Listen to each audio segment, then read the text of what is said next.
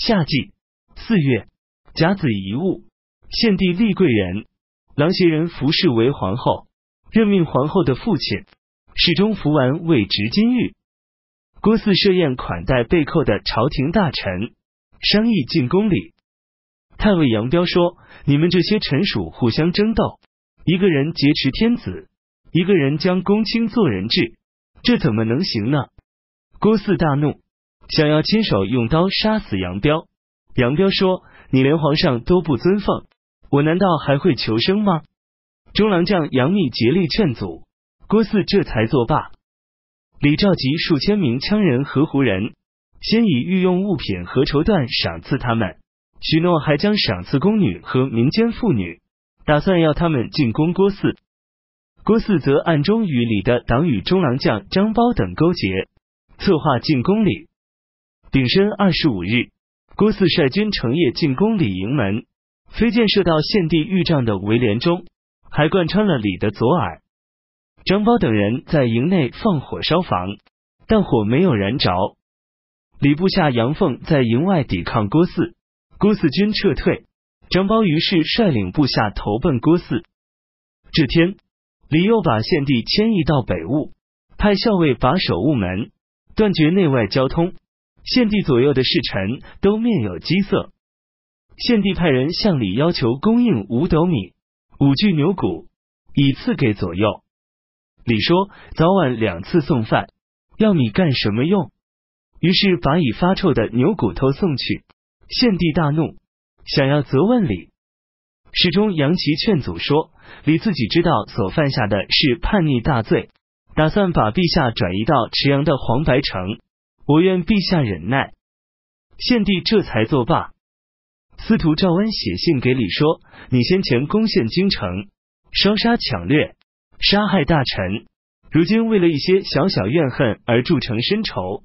皇上想要让你们和解，但诏书无人遵奉，而你又打算把皇上转移到黄白城，这实在让我不解。根据易经，第一次为过分，第二次就陷入水中。”第三次还不改，就将被淹没。大凶，不如早些与郭汜和解。李大怒，想要杀死赵温。他弟弟李应劝阻。几天后，李才作罢。李相信男女巫师解除灾祸的法术，经常在宫门外用猪、牛、羊三生祭奠董卓。李每次见到献帝，或者称献帝为明陛下。或者称明帝，向献帝述说郭汜的罪行，献帝也顺着李的意思应答。李大喜，自己以为已得到献帝的欢心。闰五月己卯初九，献帝派业者仆射黄甫立调解李郭汜的争端。黄甫立先去拜见郭汜，郭汜答应服从。黄甫立又去拜见李，李不肯接受。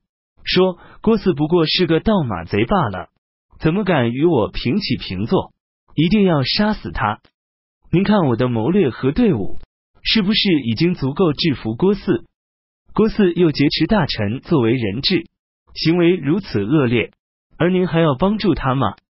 黄甫立说：不久以前，董卓势力的强大是将军所知道的，但吕布受他恩宠，却反过来杀害他。不过眨眼之间，董卓已经身首异处。这是因为董卓有勇而无谋。如今将军身为上将，受到朝廷荣宠，郭汜劫持大臣，而将军却劫持天子，这罪过是谁轻谁重？张继已与郭汜联合在一起，杨凤不过是个白波军的首领，还知道将军所做的事情不对。将军虽然宠信他。但恐怕他也不会听你之使。李大声呵斥，让黄甫立出去。黄甫立离开李大营，到献帝住处汇报，说李不肯奉诏，而且言辞不恭顺。献帝恐怕李听到，赶快命令黄甫立离去。李果然派虎贲武士王昌来叫黄甫立，准备杀死他。王昌知道黄甫立忠贞正直，就放他逃走。回去报告李说，黄甫立已逃走，追赶不上。辛巳十一日，任命车骑将军李为大司马，位在三公之上。吕布的部将薛兰、李丰驻军据野，曹操向他们发动进攻，吕布前来援救，被曹操击败，退走。于是曹操斩杀薛兰等人。曹操驻军城市，因徐州牧陶谦已死，便准备先夺取徐州，回来再攻打吕布。玄说：从前高祖守保关中，光武帝占据河内，都巩固基地以控制天下，进足以胜敌，退足以坚守，所以虽有困顿失利，但最终完成统一天下的大业。将军本来从兖州起兵，平定山东之乱。百姓无不对您心悦诚服，而且兖州处于黄河与济水之间，是天下的冲要之地。如今虽已残破，但还易于自保。这正是将军的关中、河内，不能不先把这个基地安定下来。现在已击破李丰、薛兰，如果分兵向东进攻成功，他必然不敢再有西进的打算。我们便乘机收获已成熟的麦子，节约饭食，储备粮草，就可以一举击败吕布。击败吕布后，再向南与扬州刺史刘繇结盟，共同讨伐袁术，控制淮水、泗水一带。如果现在不管吕布，而去向东攻打徐州，多留兵则出征兵力不足，少留兵则只有让全体百姓守城，不要说收麦。连上山砍柴也不能进行，吕布乘虚进攻，民心就会更加动摇。只有鄄城、范县、濮阳可以保全，其余的城都会失去，那就等于您不再占有兖州了。如果出征不能平定徐州，将军将回到哪里去呢？而且陶谦虽然已死，徐州并不容易灭亡，那里的人接受往年失败的教训。必然因畏惧而团结一致，内外呼应。如今东边徐州的麦子已经收割，他们必定坚壁清野，等待将军。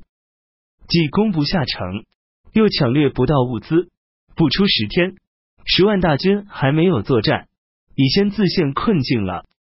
上次讨伐徐州，您曾实行威罚，徐州的子弟们想到父兄的仇恨，必然人人固守。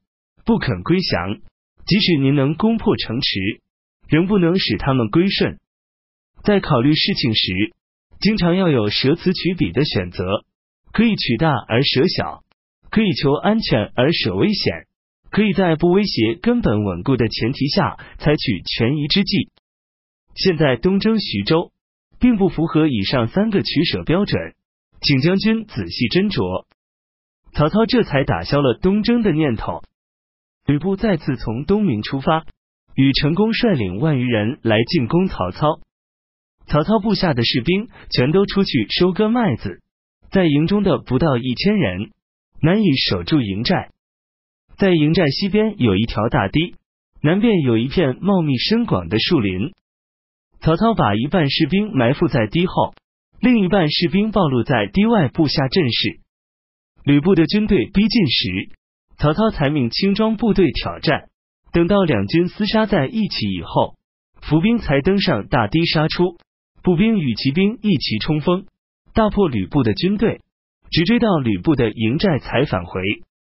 吕布当夜撤退，曹操又攻下定陶，分兵平定各县。吕布向东到徐州投奔刘备，张邈跟随吕布，让自己的弟弟张超带领家属退守雍丘。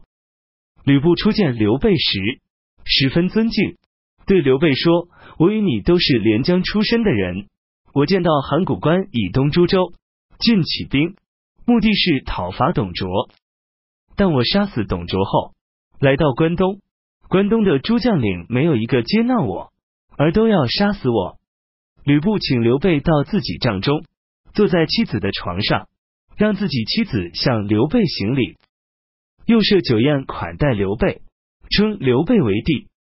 刘备见吕布语无伦次，外表上与他应酬，内心里感到不快。李、郭汜相互攻击，一连几个月，死者数以万计。六月，吕布将杨凤打算谋杀李，计划泄露，便率领部下背叛李，李的势力逐渐衰落。庚午一物，镇东将军张继从陕县来到长安，打算调解李与郭汜的争端，迎接献帝前往弘农。献帝也思念久经洛阳，便派遣使者到李、郭汜营中传达圣旨。使者反复十次，李与郭汜才答应讲和。打算互相交换爱子作为人质，李的妻子疼爱儿子，所以合约没有谈成。而在这段时间，礼部下的羌人与胡人不断的到献帝驻地的大门窥探，说皇帝在这里面吗？李答应赐给我们的宫女，如今都在什么地方？献帝不安，派侍中刘爱对宣义将军贾诩说：“你以前对国家忠心耿耿，恪尽职守。”因此得到提升，享受荣宠。如今羌人与胡人塞满道路，你应该筹划一个对策。于是贾诩大开酒宴，款待羌人和胡人的首领，许诺授予他们爵位和赏赐财物。这些羌人和胡人才全部离去，李从此势力单弱。于是又有人提出和解的建议时，李便同意与郭汜讲和。相互交换女儿做人质。秋季七月甲子遗物，献帝乘车出宣平门，正要过护城河桥，郭汜部下数百名士兵在桥上拦住去路，问这是不是天子？献帝车驾无法前进。李部下数百名士兵全都手执大戟守在车前，两军就要交手。侍中刘爱大声喊：“真的是天子！”让侍中杨启把车帘高高掀起。献帝说：“你们怎敢这样破禁至尊？”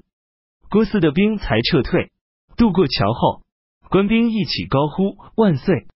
晚上走霸陵，侍从官员与卫士都饥饿不堪。张继根据个人官职大小，分别给予饮食。李离开长安，驻军池阳。